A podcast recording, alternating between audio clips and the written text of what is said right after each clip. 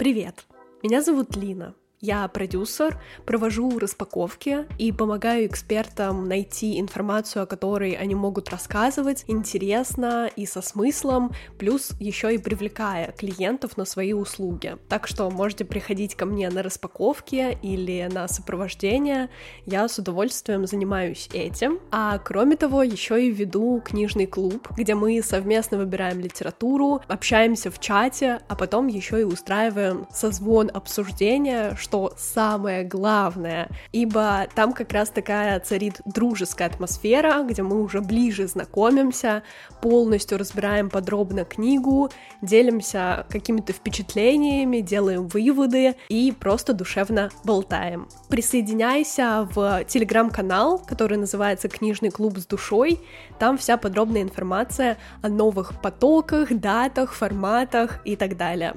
А с недавних пор я еще загорелась идеей проведения офлайн мероприятий и встреч в Москве. Это такая поддержка, обретение нового окружения, где мы будем совместно ходить на йогу, выставки, посещать разные мастер-классы. И, например, уже на следующих выходных, то есть 17 июня, пройдет встреча в гончарной мастерской, где мы будем лепить из глины, а потом еще под фруктики душевно болтать. И можно будет создать создать столько изделий, сколько вы успеете за все два часа, а потом еще час просто знакомиться и обсуждать всякие новости. Так что приглашаю вас присоединиться к нам. Можно узнать подробности в моем телеграм-канале и, в принципе, найти все ссылки под этим эпизодом. Там все подробно написано, вы можете переходить и присоединяться. Давайте развиваться вместе.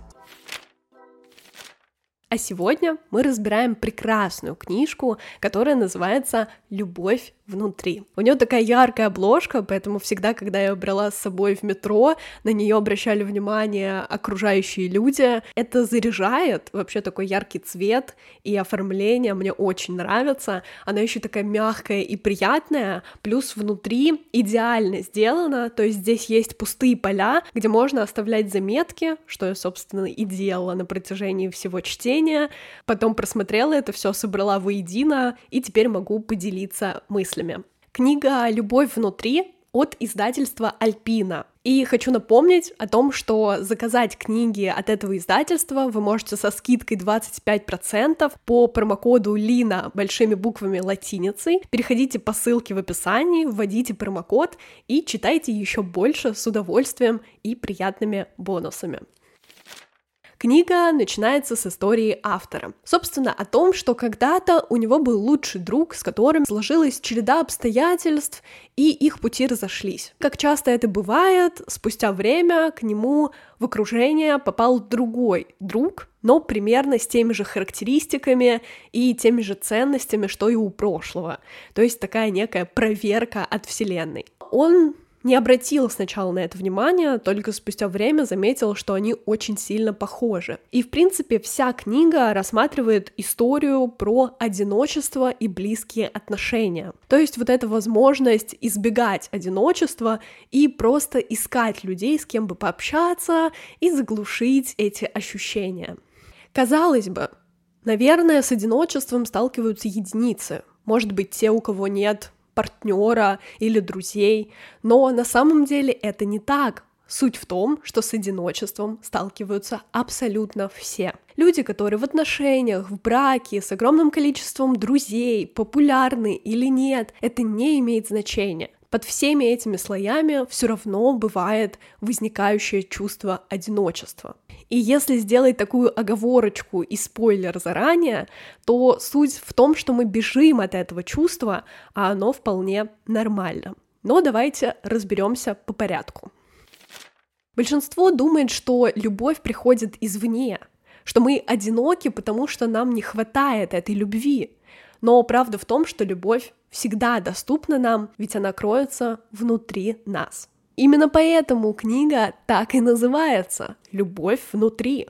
Не стоит путать одиночество и уединение, ибо большинство из нас ошибочно полагает, что общаясь с окружающими, мы найдем больше друзей и встретим родственную душу, и тогда наше чувство одиночества рассеется. Но это не работает, потому что причина нашего одиночества не в том, что мы одни. Мы чувствуем себя одинокими из-за нашего неутолимого стремления в глубокой связи. Вы можете быть один и совсем не чувствовать себя одиноким. И можете чувствовать себя одиноким даже когда находитесь в большой компании. То есть уединение — это желание просто провести время наедине с собой, а одиночество — это именно вот эти тревожные мысли, какие-то переживания, неприятные ощущения, возможно, местами, что влияет на наше одиночество. Самое первое и главное — это, конечно же, события, которые происходят вокруг нас. Например, автор, опираясь на весь свой прошлый опыт, считал, что сложно общаться с людьми и компаниями. Я, например, тоже в какой-то период времени разочаровалась в женской дружбе и как будто считала, что это невозможно, ее нигде не существует. То есть, опираясь на события, которые происходят в нашей жизни, у нас может появиться чувство одиночества. Также на это влияют и убеждения, которые накладывает нам общественность. Эти нормы о том, что одному не ок, обязательно нужен партнер, нужно выйти замуж, нужно жениться, нужны друзья, нужна компания, одиночество это плохо, быть одному страшно. Все эти фразы, которые мы часто слышим от людей вокруг, откладываются в голове и потом как-то негативно на нас сказываются. Когда убеждение сформировано и вывод сделан, разум начинает находить все больше подтверждений и доказательств того, чтобы его подкрепить. Но мы можем их пересоздать. Однако большинство из нас этого не делают, поскольку мы настолько верим в историю эго, что не способны увидеть никакой другой точки зрения. Такие убеждения, как я никому не нужен или меня никто не любит, они же на самом деле вообще не обоснованные. Вот это слово «никто». Вы что, провели опрос среди всех людей на планете? Никто — это какая-то несуществующая фраза, несуществующее слово, потому что под ним наверняка найдутся люди, которым вы интересны, которые вас любят, принимают и поддерживают. У меня раньше было убеждение о том, что я интроверт. Мне было сложно вливаться в компании, мне казалось, что когда я знакомлюсь с новыми людьми, априори я им не интересна, мне не о чем рассказать, нечем поделиться, зачем вообще вступать в какой-то диалог с незнакомцем. Но спустя время заметила, что на самом деле это не так ибо переехав в Москву, я очень много пыталась коммуницировать с людьми, найти своих друзей, найти окружение. Это было сложно, и я делала миллион попыток для этого. Мне это дается на удивление легко. Просто раньше, живя с этой установкой интроверта, было сложно перестроиться и представить, что я могу по-другому. Но заметив свои усилия, заметив, что я интересная и мне легко общаться с новыми людьми, я перестроилась. И теперь могу с уверенностью сказать о том, что я обожаю людей. И, в принципе, для меня интересен каждый человек, чем бы он ни занимался, какой профессии, какие бы у него не были интересы, мы в любом случае можем найти что-то схожее и какие-то темы для разговора. Третье, что влияет на наше ощущение одиночества, это, конечно же, привычки. Например, автор говорил о том, что у него есть привычка общаться с людьми, у которых нет на тебя времени. В общем, мы можем подсознательно выбирать людей, у которых нет времени или, возможно, даже желания с нами общаться, просто потому что мы так привыкли, то есть, когда-то нас отвергли, и это запомнилось в нашей памяти, мы просто повторяем один и тот же сценарий, чтобы все было в привычных тонах. Мы разрабатываем стратегии, как нам избежать одиночества. Тебе одиноко? Сходи пообщайся с друзьями. Чувствуешь, что подступает это ощущение, может быть, позвонить кому-то, может сходить в бар или просто прогуляться по интернету. Вот это все про стратегии, которые мы используем просто чтобы избежать одиночества. И они тоже делятся на четыре группы. Первое — это фантазия. Когда мы в детстве находимся в какой-то сложной ситуации, переживаниях, стрессе, то мы, конечно же, фантазируем, как справиться с этими событиями, и уходим в какие-то другие миры. В дальнейшем, во взрослом возрасте, мы прибегаем к какой-то идеализации. Разуму свойственно идеализировать отношения и фантазировать будущее. Вместо того, чтобы разбираться с проблемами, мы придумываем идеальные сценарии. Второй вариант стратегии — это зависимость. Когда мы растем, то зависим от родителей и опекунов. А когда становимся взрослыми, то физические потребности можем себе обеспечить, а эмоциональные перекладываются на партнеров и друзей. Например, у меня так было с подкастом. И если вы не знали, то когда-то существовал другой подкаст, который начала вести вместе с подругой. Мне очень нужно было найти человека, который поддержит эту идею, начнет вместе со мной, чтобы переложить часть ответственности, переживаний еще и на другого человека, разделить этот опыт с кем-то. Кроме того, так бывает и в отношениях, когда мы поддерживаем человека и не расстаемся просто потому, что боимся возникающего одиночества. А когда, например, партнер пытается закончить эти отношения, мы можем говорить, пожалуйста, не оставляй меня, выражая свой страх, боязнь потери человека, которого, как нам кажется, мы любим. Но все это проявление не про любовь, а про привязанность. Ибо настоящая любовь не предполагает привязок и условий. А когда отношения заканчиваются, таким людям присуще, конечно же, переходить сразу же из одних отношений в другие, чтобы просто не проживать это, не принимать чувство боли и скорее просто загладить это другим человеком. У меня тоже был такой период из одних отношений, которые длились три года я сразу же нырнула в другие, в надежде, что все будет замечательно, это мой человек. Но, конечно же, потом было вдвойне сложнее, потому что тебе приходится как будто выходить из двух отношений сразу и проживать что прошлое расставание, что новое.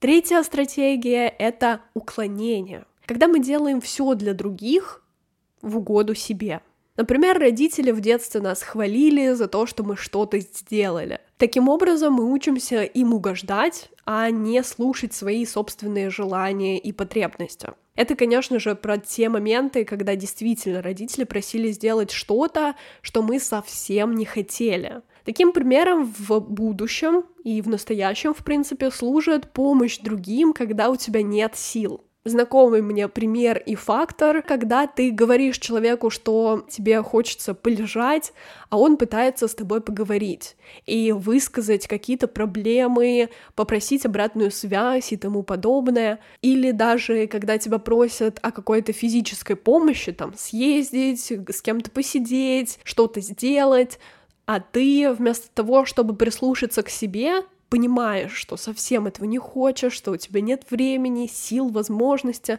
но соглашаешься ради того, чтобы тебя не отвергли, любили, принимали и так далее. И четвертая стратегия — это притупление те самые зависимости, и даже дело не про алкоголь и мороженое, когда ты на грани расставания, как в фильме с Бриджит Джонс, но еще и работа, шопинг, интернет. Сюда можно отнести все из этого. Мы избегаем одиночества чаще, чем осознаем это. В наше время все люди кажутся очень занятыми. Но если вы зададите себе вопрос, а чем я занят, сможете обнаружить, что большинство ваших занятий совершенно не важны. Они только помогают замаскировать одиночество. Зачастую мы продолжаем что-то делать, даже если это уже не интересно.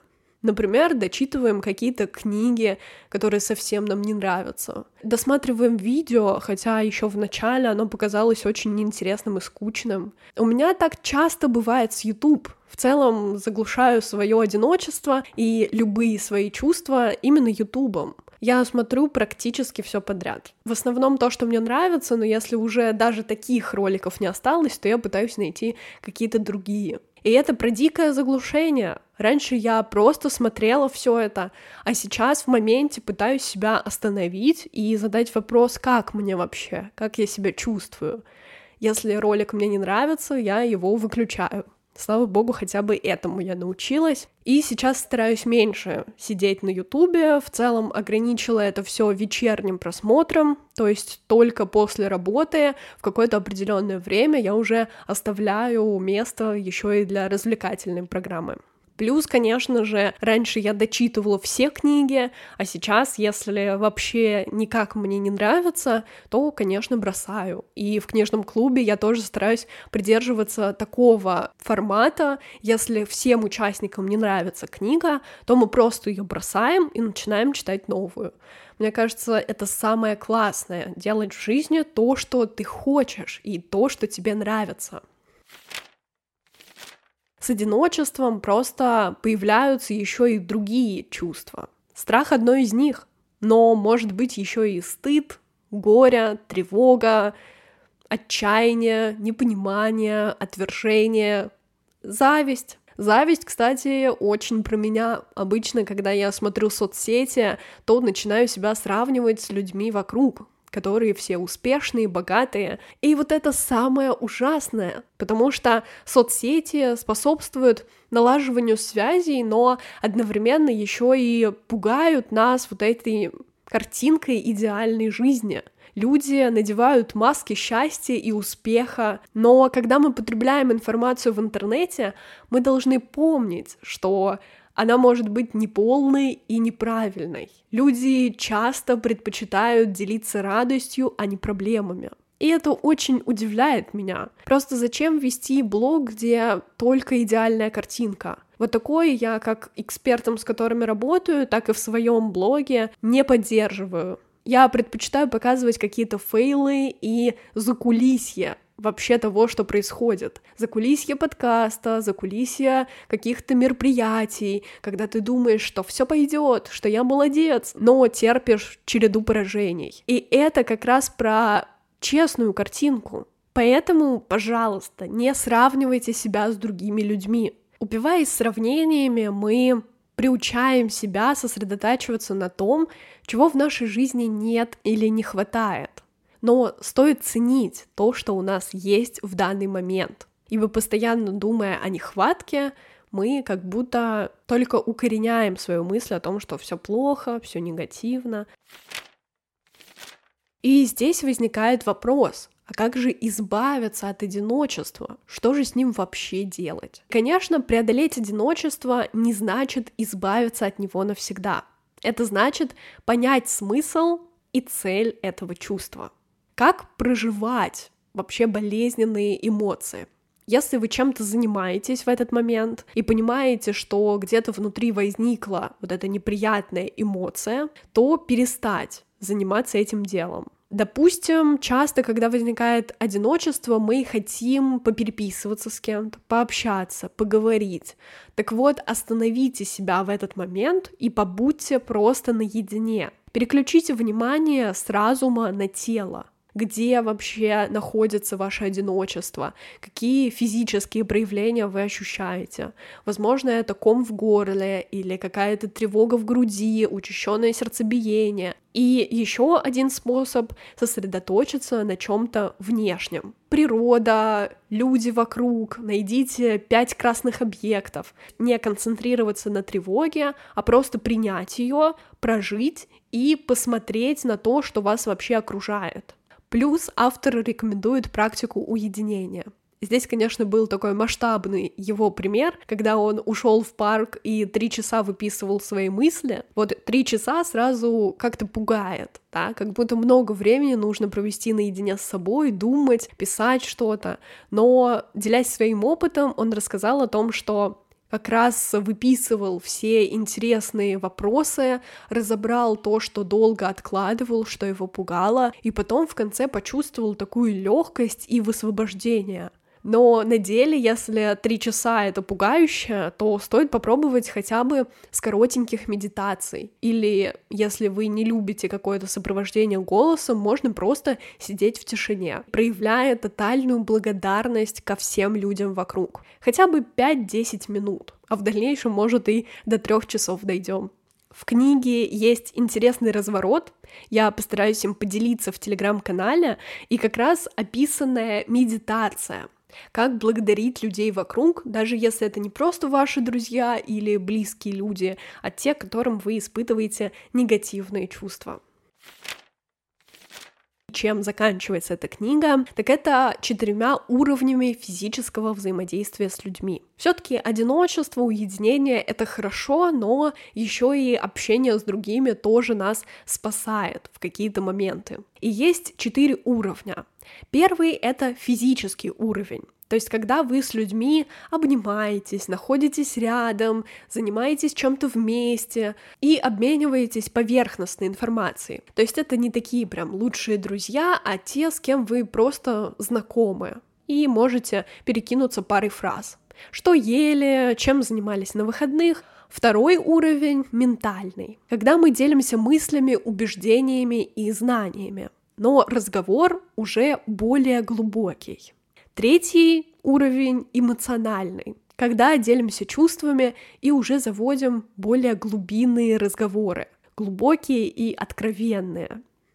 И четвертый уровень — это, собственно, духовный, связь с духом друг друга, чистая радость, любовь и умиротворение в процессе общения — что способствует созданию этого духовного уровня.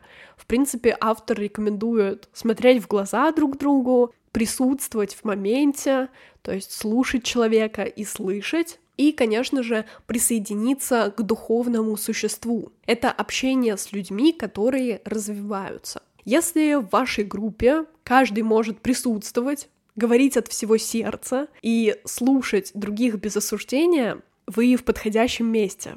А если нет, то вы можете всегда поискать подходящий кружок или даже создать собственный. И вот здесь сразу у меня начинают идти мурашки, потому что именно по этому принципу я и создала свой клуб, как книжный, так и офлайн в Москве. Это не только про книги, не только про какие-то душевные встречи, но и про безусловную поддержку и внимание. Еще и делиться своим опытом, просить советы и слышать в ответ «Да, у меня такое было, и вот как я справился».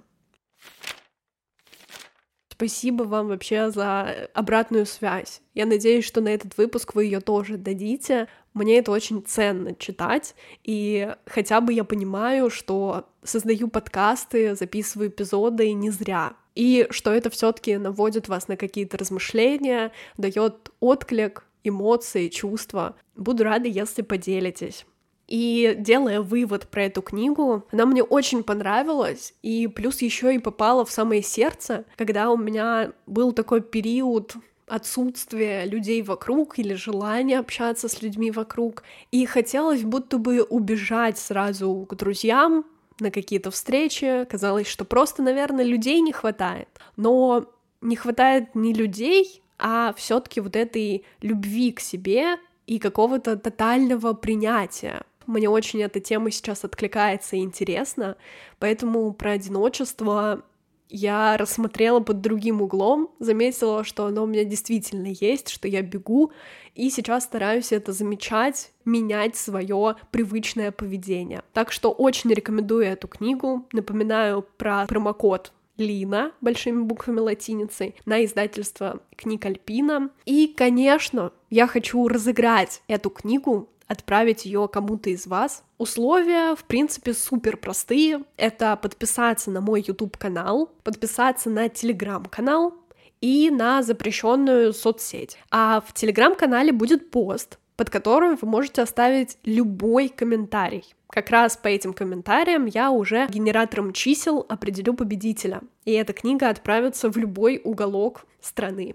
Все ссылки будут в описании, условия я тоже продублирую текстом. Участвуйте, присоединяйтесь и в целом оставляйте обратную связь про этот выпуск.